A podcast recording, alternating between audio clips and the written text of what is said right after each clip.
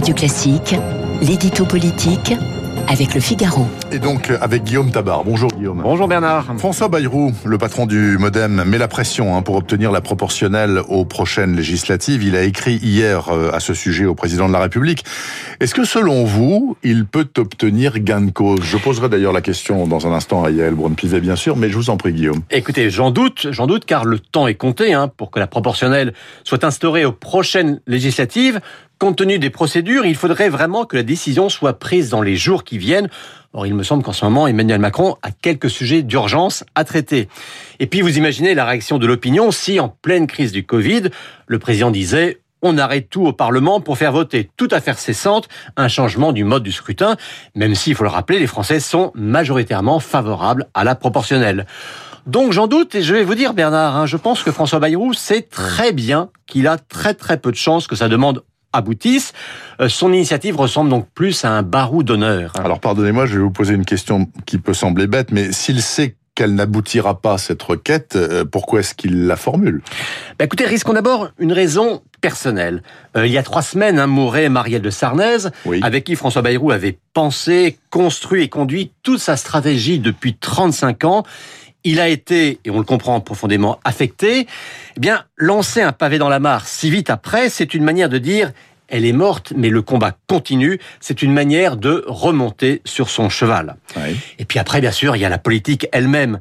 Euh, en se faisant le porte-parole, le porte-étendard d'une proportionnelle réclamée par les insoumis, par les écologistes, par le Rassemblement national, il se pose en défenseur d'une sorte de bien commun démocratique. Il montre qu'il compte et qu'il pèse.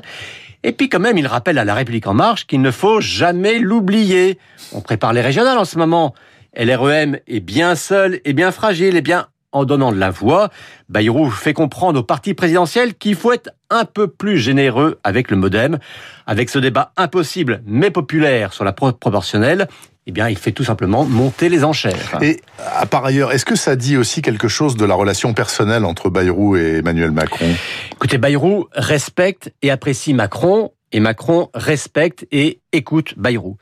Mais franchement, ce débat, en ce moment, il complique quand même la vie du président.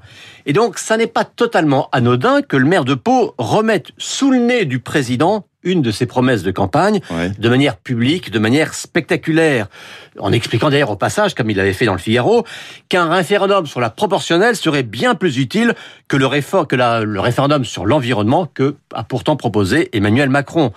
On ne peut pas ne pas y voir un petit message d'avertissement au moment où le président commence à réfléchir à l'architecture d'une future éventuelle majorité.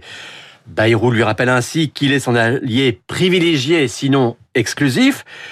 ceux qui pensaient que le titre de haut commissaire au plan allait suffire à museler François Bayrou sont prévenus.